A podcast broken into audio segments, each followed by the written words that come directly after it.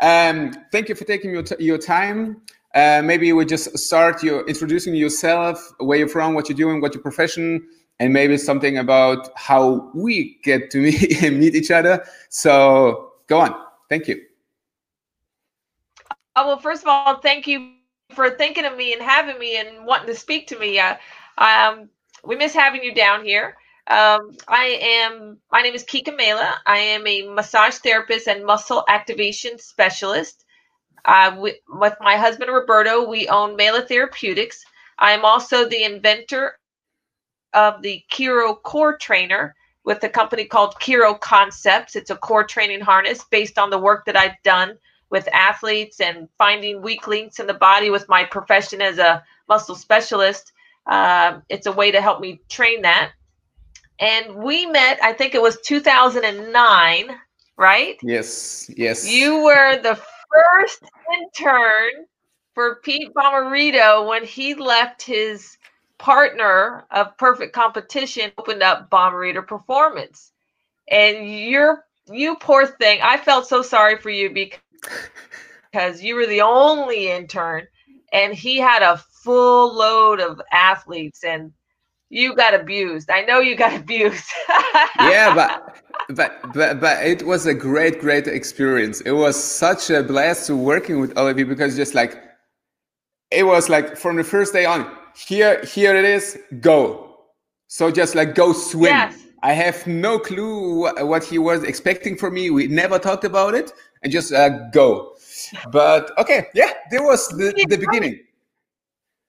You did fantastic. You you hit the ground running. You took the abuse when you messed up. You took you know um, you took the praise, and uh, it was and you were put in a really hard situation because um, it was chaotic because the transition, the opening of a brand new business, like from one day to the next, it was like boom, the business was open, and trying to all of us were trying to figure out logistics. Everything was in turmoil, and you went in there with your smile. Hey, how you doing? You know, and uh, you got to train some of the top athletes in the NFL. You helped out with uh, uh, some amazing uh, the exposure you had, I was happy that you were able to get that experience because I, I hoped you know it helped you further in your career. But man, you were you got to work with some really amazing athletes, and and Bommarito is you know a brain a brainiac in the industry. Like he's amazing in the industry.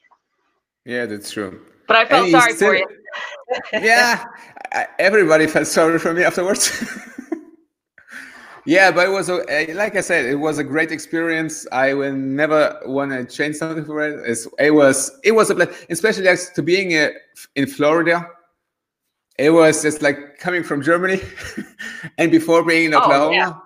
yeah and it, it, was a completely different game and it was it was i i, I know it was for everybody was a transitional time just to find something how to fit into the yeah. system how how is uh, Pete's gonna run the business, um, and everything was from from the scratch. So I, I, it was a it was a great time. It was a great time.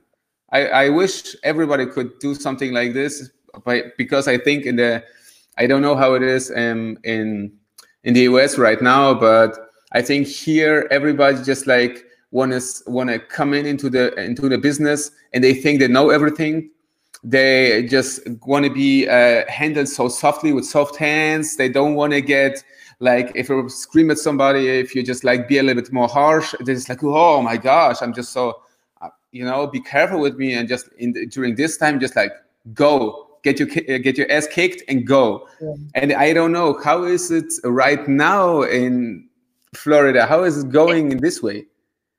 So um it's it's it's I think it's a worldwide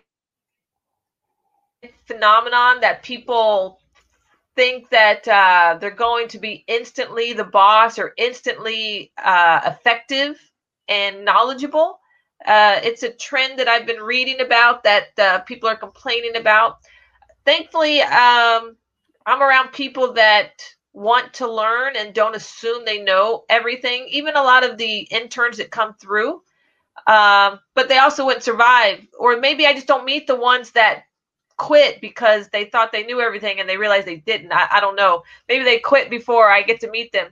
Uh, but it is um, it's it's it's a it's a problem. What uh, I think in the industries and what I've been reading across you know trade magazines and things that um, people are expecting to walk in and be relevant right away where they don't know anything. There's um there's this really great book that uh, I, I can't recommend it to everybody because it's full of foul language and cursing and and a lot of this stuff. But it's made from Charlamagne tha God. I don't know if you know who that is.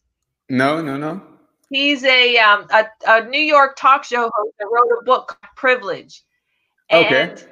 He described exactly uh, about how important it is to do the grunt work and to volunteer to do the things that you don't feel like you know you have to do the little things to be in a position to do the big things. And there's a couple of chapters in there that really really spell this out for people. And one of my favorite chapters it's called learn to put the weed in the bag okay and it's talking about it's talking about these kids that were sitting around putting marijuana in bags to sell for the drug dealer. And they were talking about how they were going to be the big time drug dealers. And one of the guys comes up and is like, Man, you can't be that, you know, like the, the head guy. You don't even know how to put the weed in the bag. So how can you talk about being this big time drug dealer if you don't know it? And even though it's a bad, you know, being a drug dealer, it's a great example of any industry and any profession is you have to learn to do the most basic thing before you can expect to be the top dog because you don't know anything. You, you have no clue. Um, and we have a an internship program with massage therapists that we try to bring them up um, every year during draft prep. You know, with when we get like yeah. about anywhere from forty to eighty players in. We always have a big group of interns, and uh, we all bring. It doesn't matter if they have no experience or 20 years of experience in the in massage therapy. We all bring them down to the bottom level because their experience here is not the same as what we do um, in our program, and and unfortunately, I've seen a lot of things that massage therapists are taught is not appropriate for what we're trying to accomplish. And so we almost have to retrain them. But I love it if they're coming there with an open mind, even after 20 years in the industry. I'll I'll put a lot of time into that person. I'll help them. I'll teach them whatever I can because they're showing humbleness and humility that they don't know everything. But it, it's common sorry on my tangent there, but it's common. No, it is perfect. It's perfect. This is what I want to give for everybody just who listening. They're going to learn how is everything is running, how, how the business is running, and maybe some some stuff that are similar in, in Europe, Germany, and similar to to the US. And this is uh, that the same thing. Um, what I um, what I told everybody is like, first you gotta be on the ground, just do the basics and then just go step for step for step, and then we go. But um, you've been talking about uh, um, how you how you become a therapist. How is it um, in US? I mean, in Germany, you just go to school and you have uh, like a three three and a half years of school preparation, and then you're gonna go to work. And how is it in the US? Okay, so um, it's different. So as a massage therapist, it's different. Every state is different. So there's no national uh, certification. Uh, you can get one, but it doesn't mean anything. It, it you, that doesn't mean much. I shouldn't say it means nothing. Yeah, it yeah. doesn't mean you can't just automatically move from state to state and work. So each state has their own laws and requirements that you have to pass. Um, so you could have anywhere from New York, where they have a, like a I don't know, a thousand hour requirement of schooling. And Texas, I think, is now, they used to have no restrictions. Texas had no laws, but now it's 200 hours of education, which is, it's such a gross discrepancy. There's yeah. no standard across the country. So it's state by state. Um, and I think to get more money from students, um, the minimum is six months of training and education. Our our state laws, I think it's either 500 or 750. I think they changed it. I, I can't remember. Um, I think they changed it. But now you can get a two-year degree where you go to college and get a, an associate's degree, like a minor level college degree in whatever field, massage therapy, and it's a two-year associate's degree, not a four-year university degree. Oh, so they've been trying to promote that, but you don't really need that to become a massage therapist. You can take the six-month course, pass your test, uh, get your license, and you're good to go without having to take the the education. Um, I kind of I kind of like and don't like both sides. Um, I think uh, having an education with the adva- with the basics of English and math and science are extremely important for everybody just to bring up a level of education, you know, as a country or as a state. Does, does it mean that you're going to be better at massage therapy? No. And I'd rather sometimes I, I tell people that that extra money that they would spend on the two year program put that money into certifications and put that money into internships or advanced massage techniques because uh, that's a lot of money and you could get a lot of outside training because the schools just teach you the basics. They introduce you to other forms of massage like advanced techniques but it might not be as in depth as uh, a 10 week program or a, a, three day seminar or something. Um, so with massage, that's how it's come about. Uh, as a muscle activation specialist, which is the advanced type work that I do, um, this is a format that's that's taught out of Colorado, and there's no law certifying you. That's just the the organization they have teamed up with a college so that now you could actually get a bachelor's with MAT or a master's with the MAT uh, muscle activation emphasis. Um, but you don't have to. And that's a, uh, when I took it, I had to fly to Ohio, uh, a couple hours away, flying uh, for one week in a month for eight months to take the course and then you have to pass a 33 question written essay exam, not just a multiple choice exam, but an essay exam, and then treat your instructor for an hour to pass and be certified. Um, it's changed now. It's mostly online where you go in person maybe four times instead of eight times.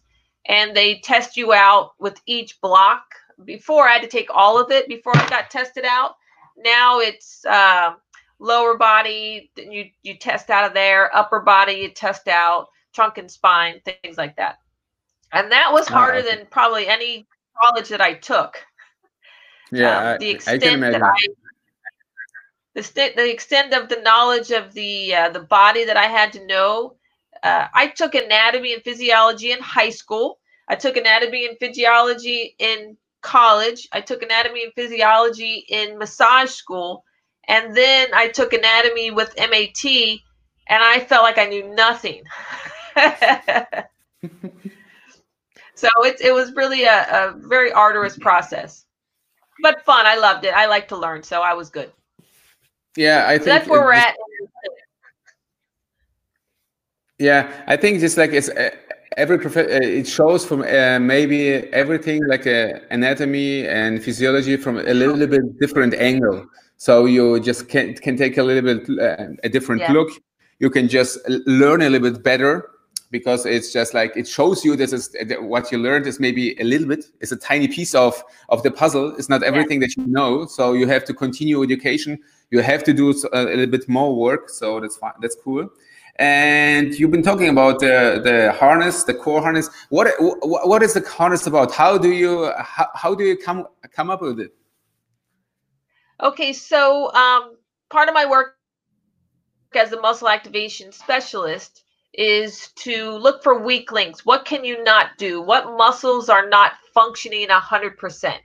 So uh, I would have athletes come in that had hamstring problems or groin problems, and you think the hip or the hamstrings are tight, right? Because that's a common thing. Oh, you you don't have a good turnover with the leg, right? As the as the knee cycles during running and they feel pain. Oh, it must be tight hamstrings. Well, I would always have to go back and treat the core because the pelvis wasn't stabilized at high speeds. And when I started, so I would activate, say, you know, their obliques or their psoas or their rectus abdominis to get it to contract better, not release it, but get it to work better and stabilize better. It improved what I was working on like 100%. It, it made it so much better in the same session. So, and then I started to add really specific exercise to reinforce because just because I got it to contract better doesn't mean it's going to last. It needs to be trained now, right? So before it wasn't contributing as much to the process. So now it needed to be trained. So I would activate it, then I would do exercises to reinforce it and improve the contraction even more, the quality of the contraction. And then they could do that in the weight room or um, I could give it to the coaches, say, hey, here's some activation exercises to prep them for whatever activity. Get these muscles to function and fire before you do your squats or before they run. So that way they were working with more capacity instead of less. And I started to realize that I should not be doing this on my table all the time. You know, and and I shouldn't be dealing with this. This should be part of their foundational exercise program. And that's why I would give it to the coaches. And we started to notice a lot of results. Like uh, one of the coaches said that a lot of their hamstring problems went down, a lot of their groin problems went down. So I realized I needed a better way because part of it was rotation. I kept having to treat rotational muscles, and it's hard to train rotation of just the core.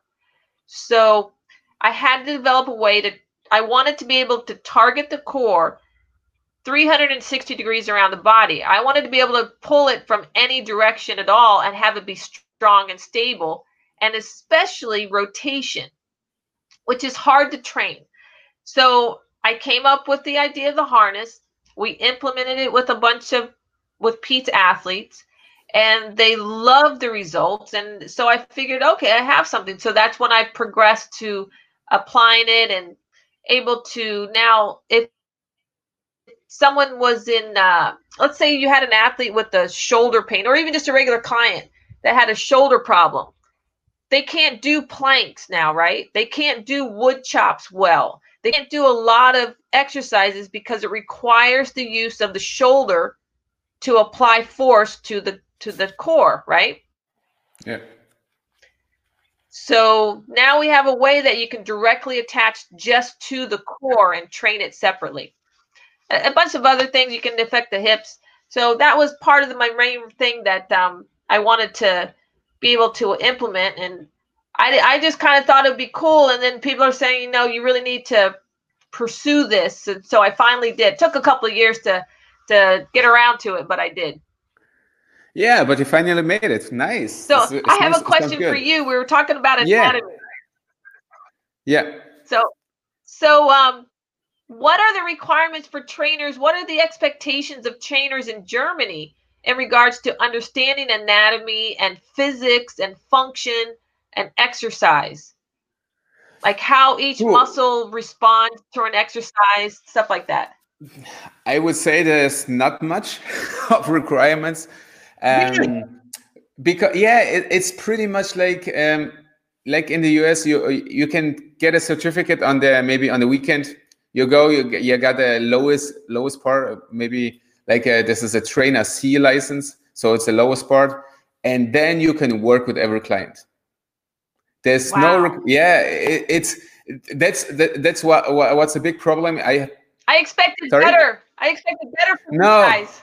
No, it, it's it's horrible it's it's really horrible. Everything uh, that has something to do with sports is really horrible because everybody ha- had to develop uh, develop themselves. So everything you want to do, you you will take the the course. You will go on to continue education. If you want to learn more, then you, you have to do it by yourself. Maybe maybe even during the studies uh, at the university, you you get the main knowledge, maybe the base knowledge of everything. But if when you finish, you're gonna stand there just like it's like like being familiar with the athletes, like like you know, like the deer and the headlights. It's like, oh my gosh, what I gotta do now? It's just like uh, co- completely overwhelming. And there's not something something you like MAT. I think the, there's yeah. just to understand how the contraction of the muscles, which one is firing, which one is uh, maybe uh, not firing, how to um, activate them maybe or, or shut them down. Uh, here's mostly I, I would say is kinesiology kinesiology so um, how to affect the uh, the, uh, the muscles. So i would say this is mostly this what you learn. And maybe working with different techniques like with different colors of tape. Because I say like I don't I, I think it's from the traditional Chinese therapy that different colors are different um, effects on muscles. So if you put a different color, so you can just like shut it uh, shut it down or maybe activate it. Oh. So this is something that you can um, also work with. But I think this is so in depth that the most coaches uh, can uh, can make uh, more harm than they help. So for yeah. me, for me as as a, as a, as a coach, it's like if they know the the basics of movement the exercises, how to coach them, where they have to feel it. That's in the most cases, that's enough. Wow. I know. Oh, so I have a degree uh, in exercise science from university, and I went through and I learned. Uh, I learned mostly about uh, training program. I, I learned how to program for a marathon. I didn't really learn it, but I, I had to do a program for, say, a marathon training. We didn't go in depth into strength training or athlete training or anything.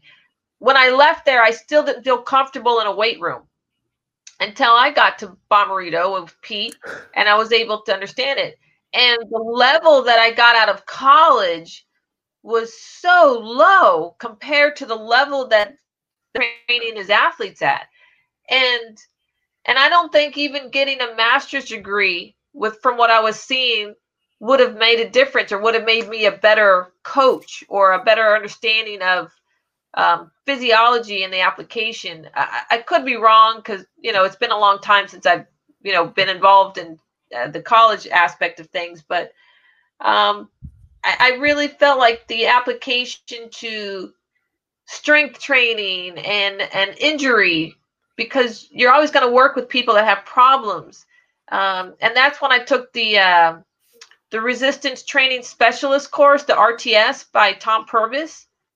Yep. That they have stuff online. Check it out. That that made me understand exercise at a whole nother level.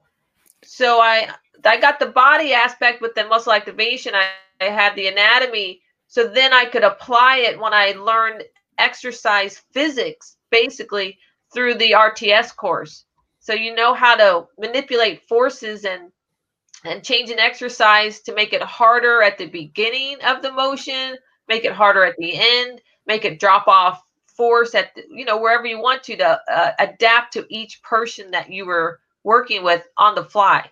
And that uh, they should I really think they should teach that at all the universities that deal with exercise science. It's uh, yeah, I think it's I think, definitely underrepresented. Yeah, I think this the, the RTS. Uh, this is the first time that I heard about it was in Florida from you, and afterwards I was just following. A couple of years ago, I just like stumbled over it on YouTube, and they make a great work over there. And just like listening to it, just like to understand the movement, to see, uh, just working with different angles. If you just like take how how long is the fear, uh, how long are the bones, how different they affect the, the forces that can be applied, how big is somebody, how how small is somebody different from uh, which sport uh, are they coming which this is so so um, there's so much to think about it and i think that this is mostly a theory that you learn at the university and applying applying it so hard because yeah. I mean, just like not everybody had a, such a big pool of athletes like at Bommaritos that you can just like you can go and try some new stuff. Yeah, maybe if just like with a high school kids, if there's some high school kids, you can just like first try with them how they are playing, how is it working. Maybe yeah. then go to college. From college, go to the pros, and the pros got the biggest benefits, even though they had the, the smallest margin of just uh, uh, even of of growing because they are so so much developed so there's not much uh, much room for uh, for develop something, but they still make such a big jumps over there. This, this oh yeah, yeah. Oh, you'd be surprised. This, Some of these guys that are at that high high level, they're working at not at 100% capacity.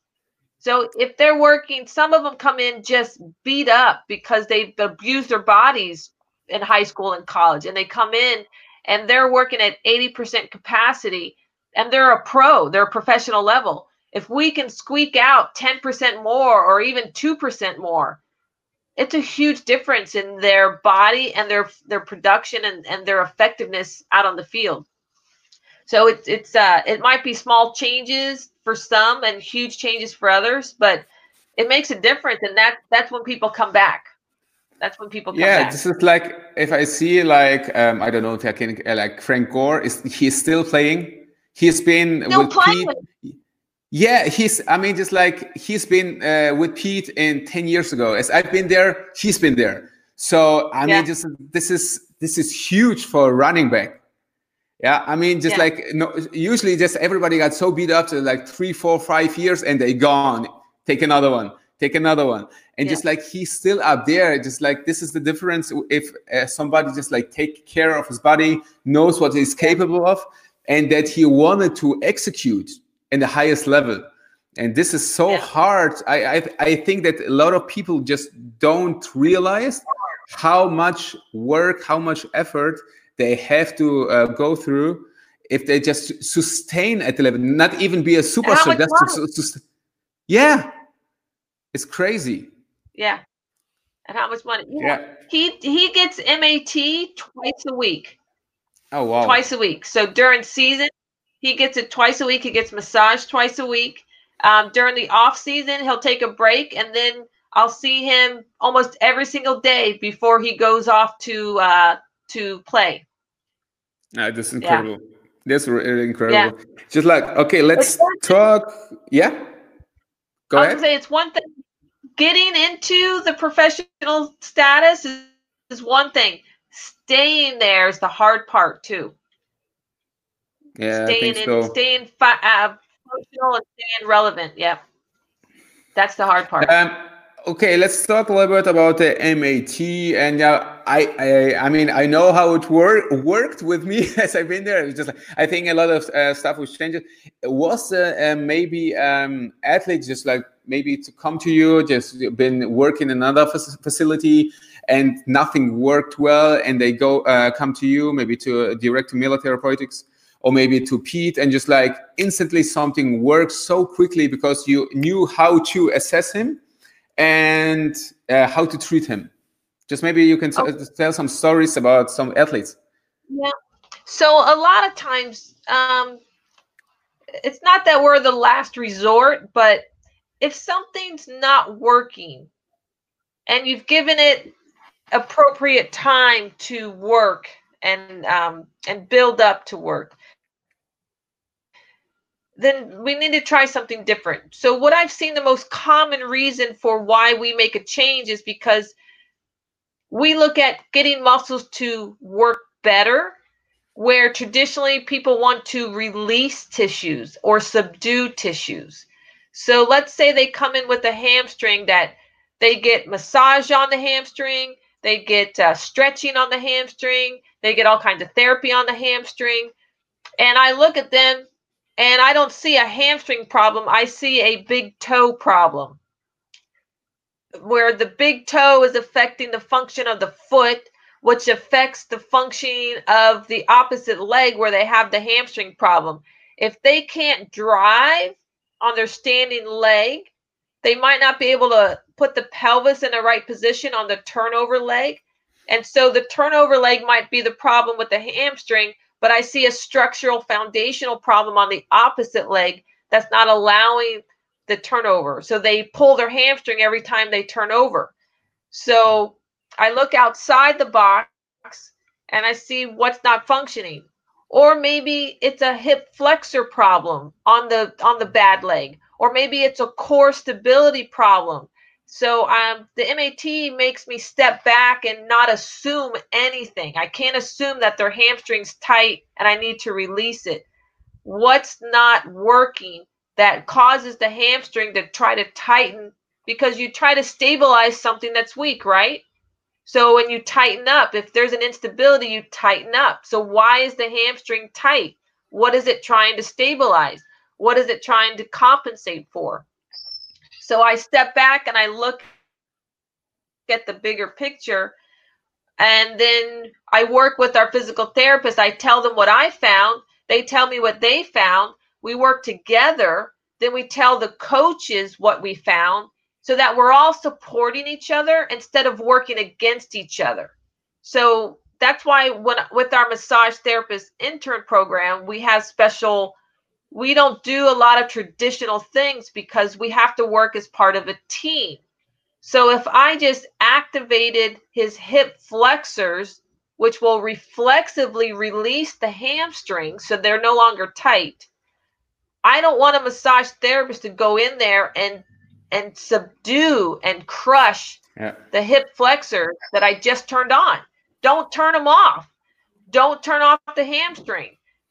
And if if um if you don't work as a team, then you got one person turning something on, one person turning something off. And what suffers is the athlete.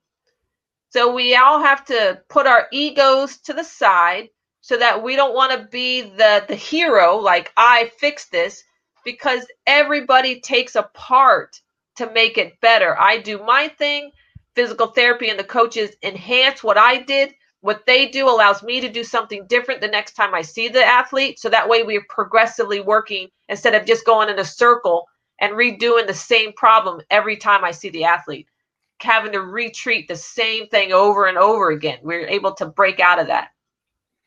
Um, and when they kind of... uh, when they ah okay, and when they start, this is mostly like in the preparation for the for the season.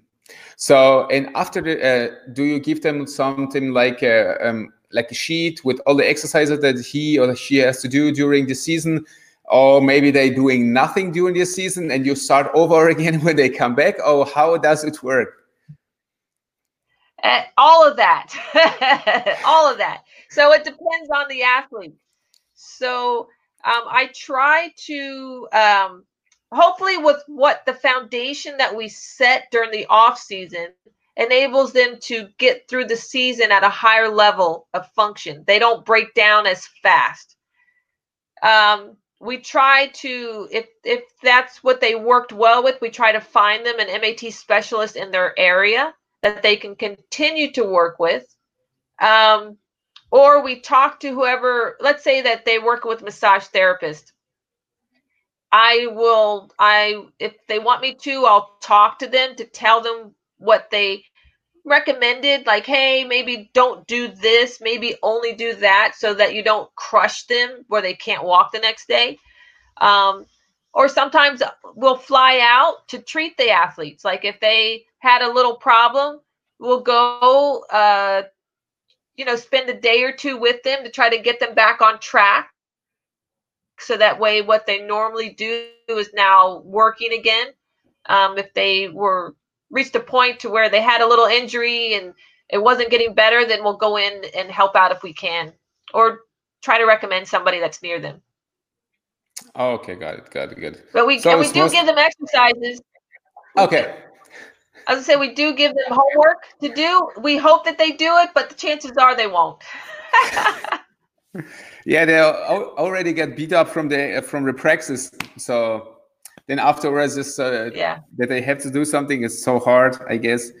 Um, okay, that sounds perfect for me. What was uh, maybe during the, the the time that you've been working as a therapist or maybe what is the uh, you, now you got a big team you got a massage therapist you got a um, physios i would say a therapist what is the main difference between both of them I, uh, in germany this is the same so there's no difference because the one can do the other stuff so so maybe for the listeners just to understand what's the uh, difference Okay, so everyone, so part of it is licensing and and uh, scope of practice. So a massage therapist can touch the body, can apply uh, massage techniques and soft tissue techniques. We're not allowed to manipulate bone. We can't adjust things. We can't do a lot of those advanced techniques. Massage therapists cannot diagnose anything. We can't tell them they have a hamstring tear. We can't tell them that they have sacroiliac joint dysfunction. We cannot diagnose anything. Where a physical therapist can do that, a chiropractor can do that.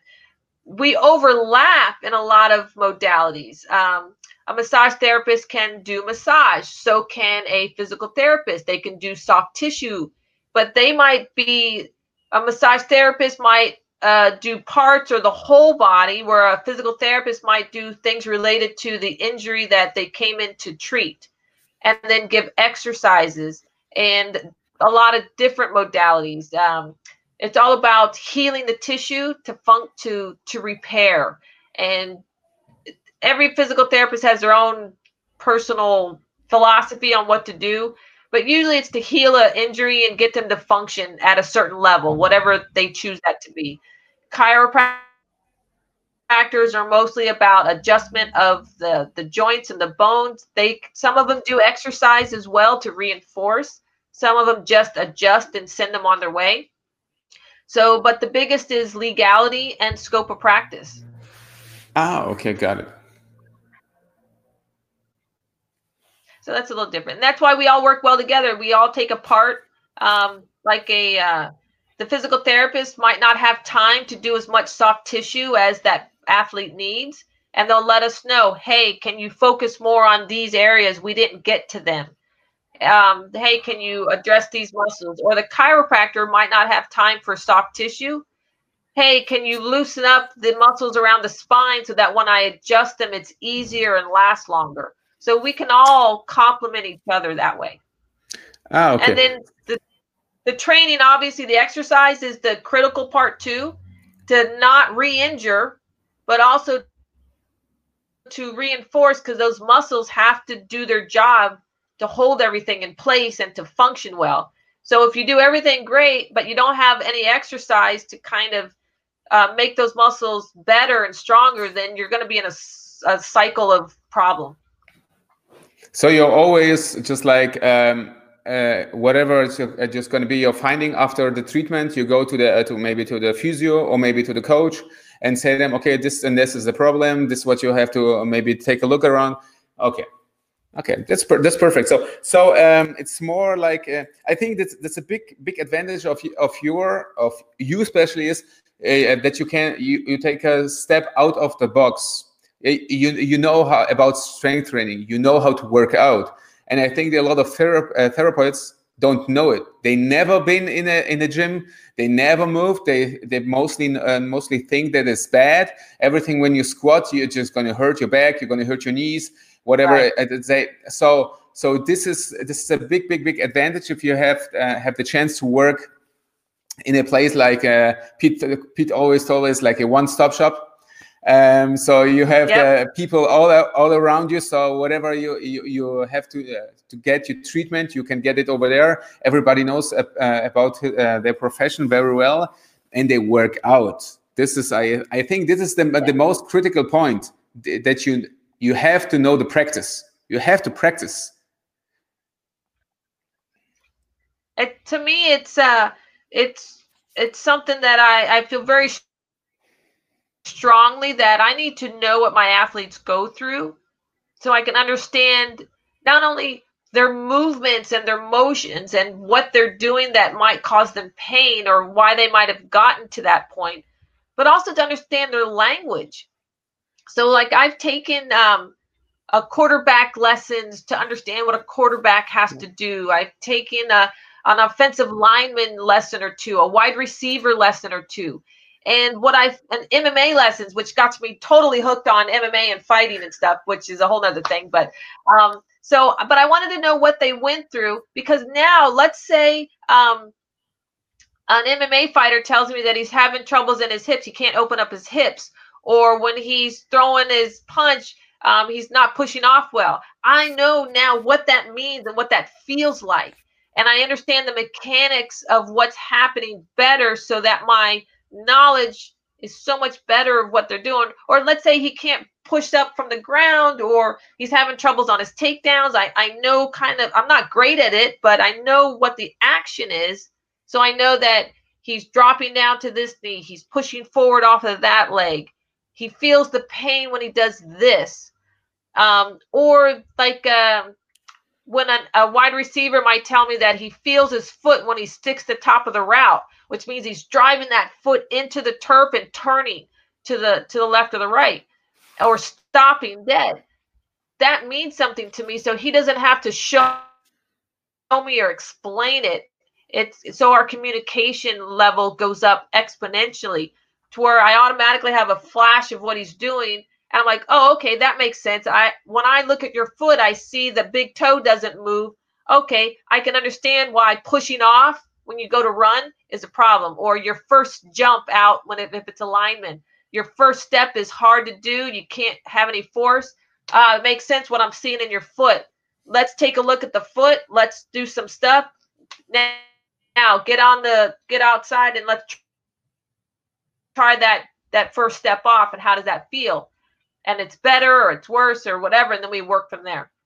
So understanding all that, I think uh, um, I think more people should uh, be students of their their clients and what are they actually doing to understand it both in my I yeah. I would get sore in places like oh okay I understand and I could uh, understand like boxers or things like you know if I get too excited I grip too much when I'm boxing and then my forearms and or my calves and because uh, all the you know all the steps and okay i understand it's just that it, i think people need to understand better and i think they need to learn more to be a better therapist or or coach even whatever it is you're doing. Yeah that's, not that's to be good sure. at it just yeah. better. just understand exactly just to pray, eh, just doing it just doing this maybe once or twice as you know how is it what is the, the athlete maybe the person is going through. And another thing is, you in in a, in, a, in the past, past, past, you've been a jockey, weren't you? Oh, hold on. Oh, go ahead. Oh, there's a. Oh, okay. Oh, re repeat that again. You paused. The, the it was. Oh, I'm sorry. the connection is just now a little bit worse. Yeah. Okay, you've been a jockey, so you've been riding horses as you've been way, way back in time, and this is, I, I, I think this is a very underrated sport. Very, very underrated. Oh, tremendous. Yeah. Tremendously. So maybe it is. Uh, yeah. Just tell us something about you. What do you think? What is the most uh, most uh, points that you, that is people don't think about the sport? What what are the jockeys going through if they work out? What are they doing? Okay, so so the first thing is it's not if you get hurt, it's when and how bad, because it's inevitable and it could be as much as a fat lip one day, a busted nose the next day, to a crushed pelvis another day, or paralysis. Um, people don't realize just how dangerous it is as a as a sport. and and um, and a lot of those riders out there have more pins in them than uh, a metal detector can find. So it's a very physical challenge. Um, I don't know. Have you ever water skied? no, not yet. Water not skied? Yet. Okay, but you, you snow skied though, right? Yeah, yeah. Okay, so you've snow skied. So, you know when you're going down the hill and you're crouched really low on a snow ski, right? And you know that how much effort that is on your legs but it's quick. How long? How how long do you usually go down a hill? I don't. Uh, I, I've only done it once. So how long? Like a minute, two minutes? Yeah, it's pretty down quick. the hill. So imagine holding that position for. Well, I, I'll, so jockeys, there's there's two different types of riders. Let me back up. There's the exercise riders, and then there's the jockeys. The jockeys are only in their positions for a certain amount of time, and they're crouched really low. And so a race might be anywhere from under a minute to a minute and a half to almost two minutes long. Exercise rider, you might hold that position for five minutes and trying to pull with every muscle in your body to keep the horse from running away from you. So you're crouched, you have the reins in front, and you're pulling with your life to hold that, that horse from running away from you. So the jockeys might be in the same position for a shorter time, but they have to keep the horse from either going too fast too soon they got to keep the horse from making a left turn into the fence. Like, let's say that the horse is a little hurt on the right side. He's going to try to move away from it. So he's going to try to veer to the left. And you have to do everything in your power to keep his head straight so you don't or run into other horses. They can run over top of horses. They don't, they just running. They're not paying attention that they're going to hit the horse in front of them and go down in a heap. So, and then from the quarter mile, which could be anywhere from um, let's say uh, the stretch the stretch run is let's just say you're going to do a quarter mile. So like 24 seconds a very intense cardio to try to push that horse to the to the wire. You're pushing on his neck you're whipping you're going and you're pushing with everything in your body for max capacity for for a sh- short amount of time so it's not only a strength thing to keep the horse from killing you or yourself or themselves but also it turns into an extremely cardiovascular event. So the um, the strength hold because your heart rate goes tremendously, and you're also doing this on very little food, very little weight, because uh, you've had to reduce, you know, had to lose weight like a fighter every single day. You have to lose weight to make weight. So it's a one of the most physically demanding things I've ever done yeah, it, it doesn't sound like fun. It doesn't sound like fun at, at all. Oh, it's amazing! It's amazing. have, you, have you ever you were in Florida? When you were in Florida, did you ever go out with the with the waves and the surf and the and body yeah, yeah. surf? It's yes. like riding waves. It's like riding waves. It's it's a, it's a, having that much power and the thundering of the hooves and the speed is great. that's what makes it worth it. ah, it's it sounds a little. It sounds good. Sounds good. And the money's not. Okay. Bad. Sorry. Oh, but I have to. I have to specify. I did flat racing. I did not do jumps. Yeah. Ah, okay. Not on purpose. That's a whole nother level of crazy that I just. I I could see the danger there. I said no, thank you. I mean, I've jumped fences accidentally but at at at a at run at high speeds, but not on purpose.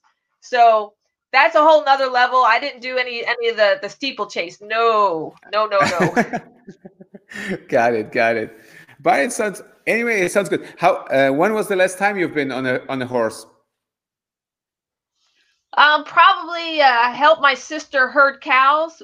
Um, she, she uh, my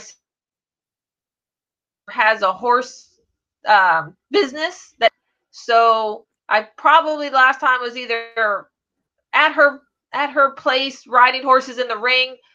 So probably like a year or two or herding cows. Okay. Yeah. Oh, okay.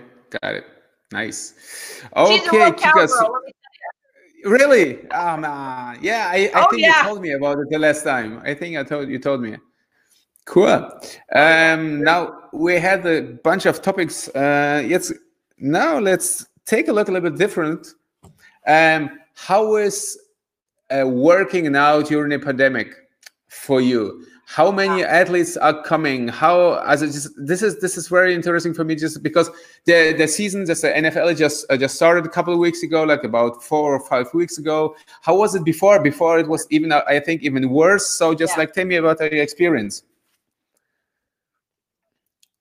Okay, so um, in the beginning of the year, almost everything shut down. So it was like May where we didn't work at all because you know I'm a touch based job. I have a touch based job.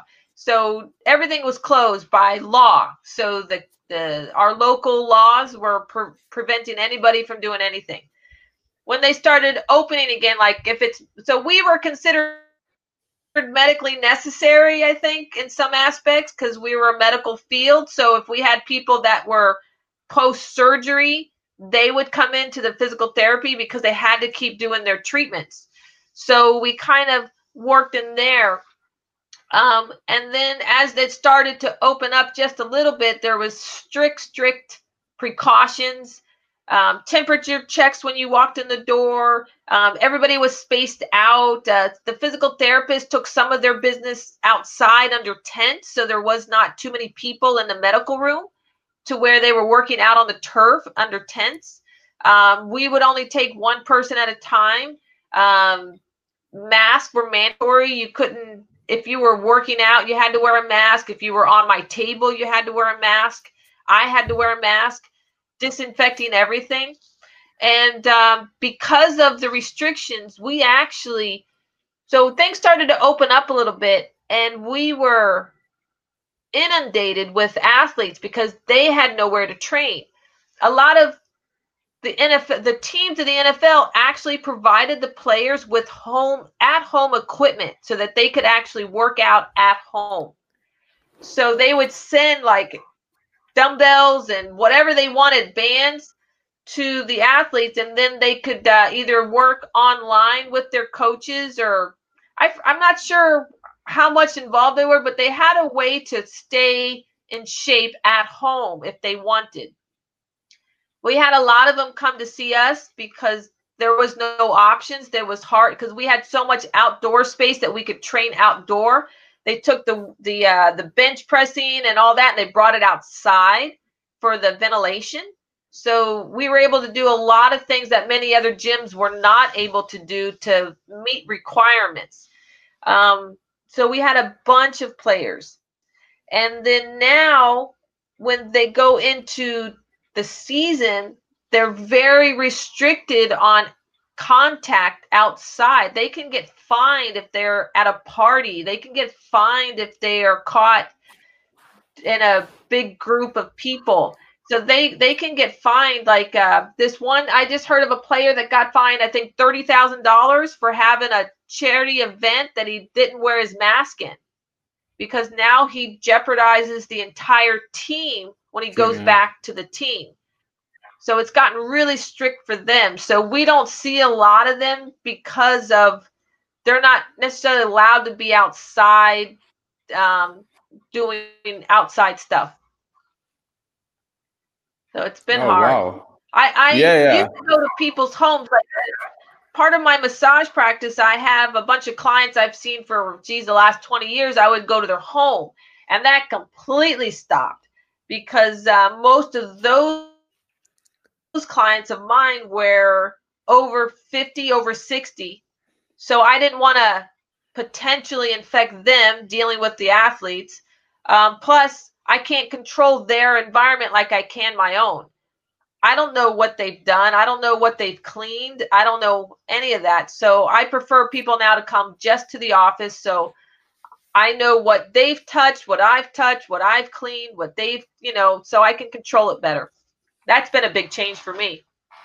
Yeah, I can imagine. And how? Um, oh God, I forgot. Um, uh, do you have to uh, take a test before you starting uh, working uh, working again with all the players, um, or? Um, you don't have to. We do. Oh, okay. So we don't have to, uh, but we do take uh, like the antibody test. Um, I know the players at the facility they take tests all the time. Um, so in their and at the teams level, they're taking tests every day, I think, or every other day. They're taking a bunch. Um, but um, we don't have to, but we do. We try to stay relevant to where we're at. Oh, okay. Sounds good. Sounds good. And now, uh, what about over there? Uh, we don't. I mean, just like what about we don't have. I mean, in the place where, uh, where uh, the city where I am, it's pretty. Uh, for me, it's just like pretty no- normal. During just like uh, was it Mar- March, April, May, we've been closed for around seven, eight weeks almost. Um, so there was nothing. I mean, there's a lot of stuff to do, but no workouts.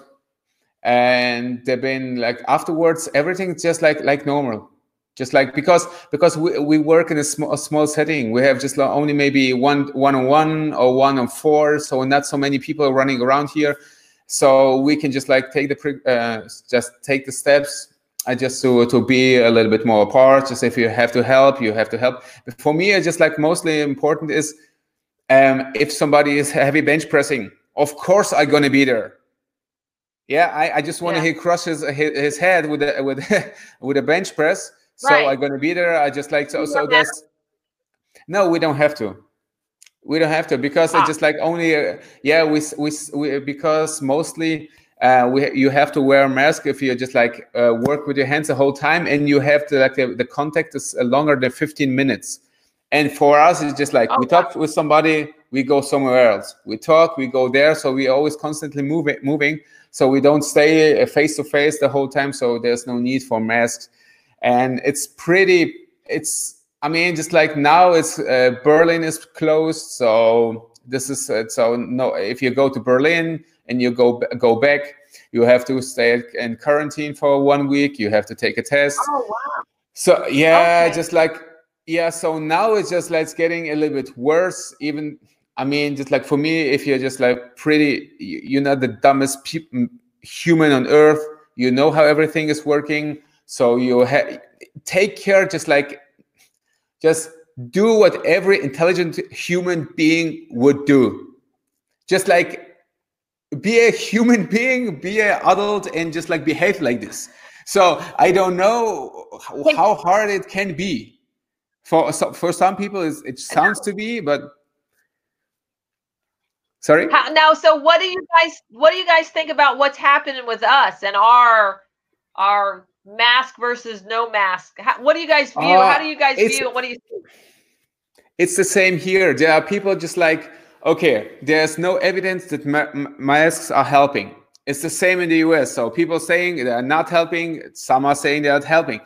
But for me it's just like okay if it's maybe if it prevents maybe only 5 to 10% it's not 100% sure that but if they prevent 5 to 10% it's better than preventing zero so yeah. why shouldn't i if i go, go to a grocery shopping for 10 15 20 minutes to wearing mx sorry it, this is not a big impact yeah. on my life this, and that's going to make me make me just like getting less air into my lungs than it, yeah, i got before so it's something that is like it's I think that people overestimate the the the, the impact of their lives. This is not. The, uh, you still can breathe.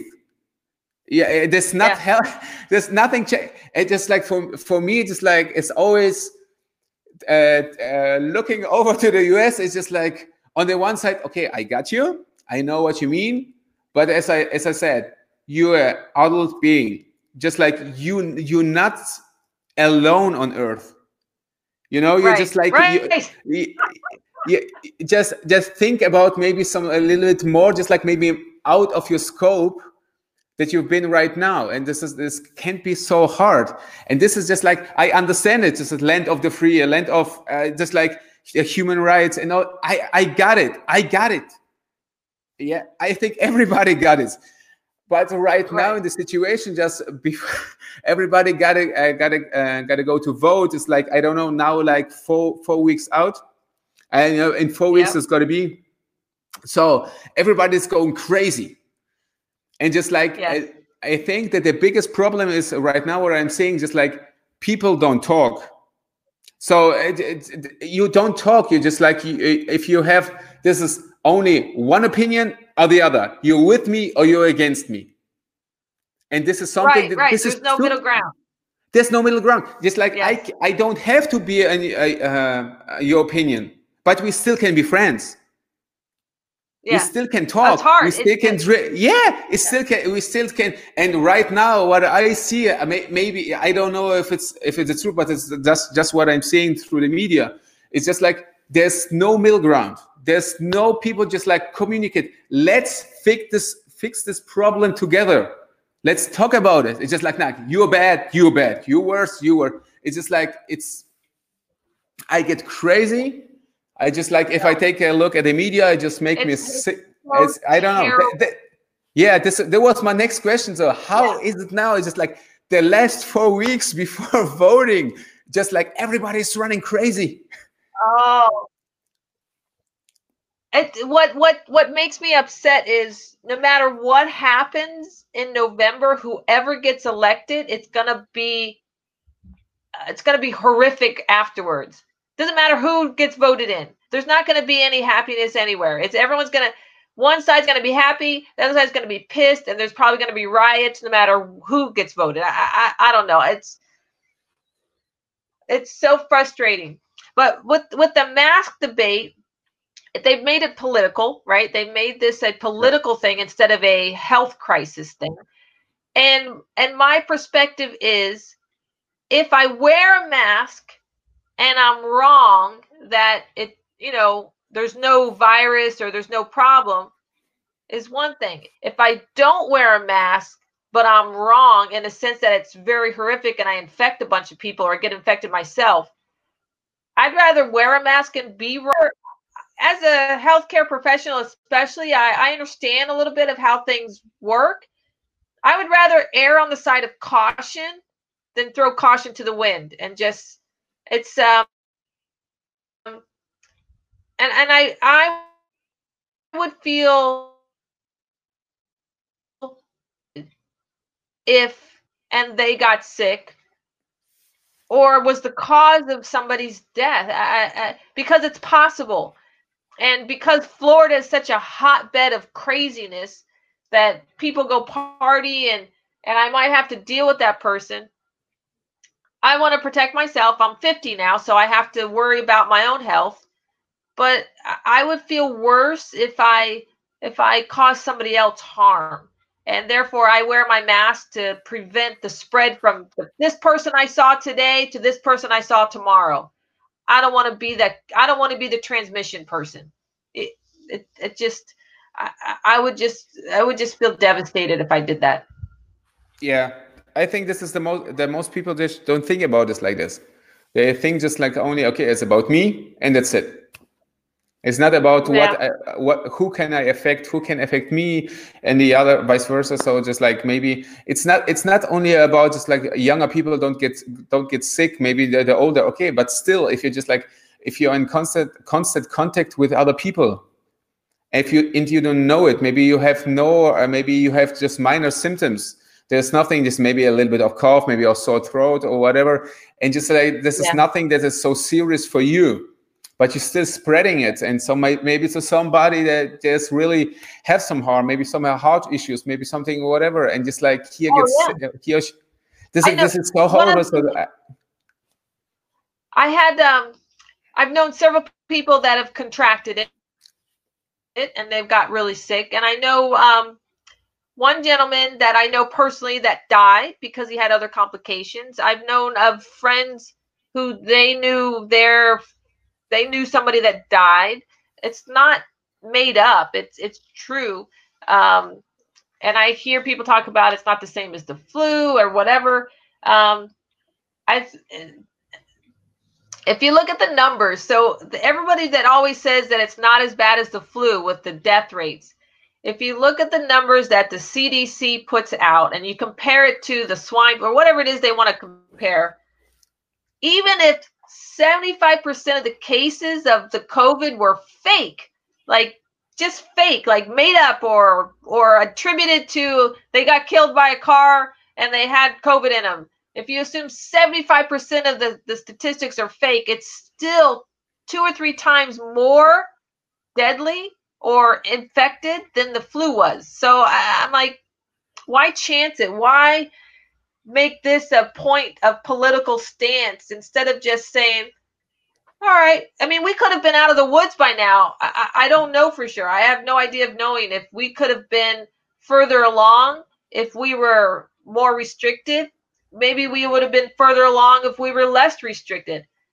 I'm not a, a pathologist. I, I don't know all that stuff. I, I have that. That's not my strong point, and I've had medical training. I don't know. I just try to yeah. listen to what the people that should know tell me and, and hope for the best. Yeah, that's true. Uh, but but the future will tell. And now it's just like only. I mean, just like taking a look over to US. It's only politics. Now it's only only. This is everything is just running around. What? Who is gonna get the votes?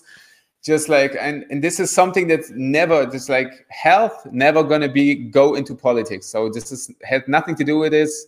So politics is politics. This is something completely different. And I and people just like getting crazy over it and just like just talk with it just try to find a way yeah just like maybe yeah. like you said there's no middle ground. But now just like maybe some uh some questions some quick questions. Um if you have one book to recommend it doesn't matter which profession it is. Maybe it's just like about uh, business maybe some therapeutics maybe some athletic. Which one except this one on the beginning of the podcast would you uh, recommend? Um, it, it mindset. There's a book called Mindset by Carol yeah. Dweck. So I don't know if you've heard of this. Yes, it I read is it. about. Oh, didn't read it, so you know. There Yeah. we go. So I don't have to worry about it. No, but this is you a, can, we it's a very nice book. for anybody. For anybody listening, it's a book that talks about how people think, in either in a fixed mindset or a growth mindset. And a growth mindset means that when you come upon a challenge in your life, it's an opportunity for growth as opposed to a stopping point or a if you fail at it, it's not a direct reflection of you and your importance in life or who you are.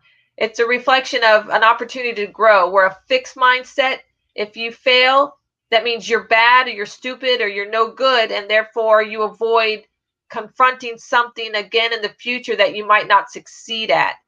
And it becomes your identity. And that's, and so this translates into everyday people, uh, education, athletes, success at business, success at life. Uh, um, I think everybody should read that book. Oh, perfect. Okay, Chica. So thank you so much to being on the podcast. Um, uh, it was so nice to talk with you again. Yeah, it's been a while, so I hope we can uh, we can maybe repeat repeat it once once more time in uh, during the next year after the season. Would be would be great to see what what happened, Yes. what changes during this uh, the next uh, month, and yeah. Thank you so much, and see you soon. Let me just, uh, I just want to make sure, I don't know if you're going to put it out there. So um, if anybody's interested in what we do, uh, they can find us at melatherapeutics.com or at Mela Therapeutics on Instagram, uh, at Kiro Core to learn more about the Kiro Core harness on Instagram is at Kiro Core. And we're going to be hosting a virtual booth at the NSCA Expo Hall, the National Strength Conditioning Association. We're going live on their Expo Hall on October 19th. Nice. I'm gonna put everything in the show notes so that people can uh, can maybe take a look and maybe post it during the next day. So um, thank you so much, and see you soon. Maybe.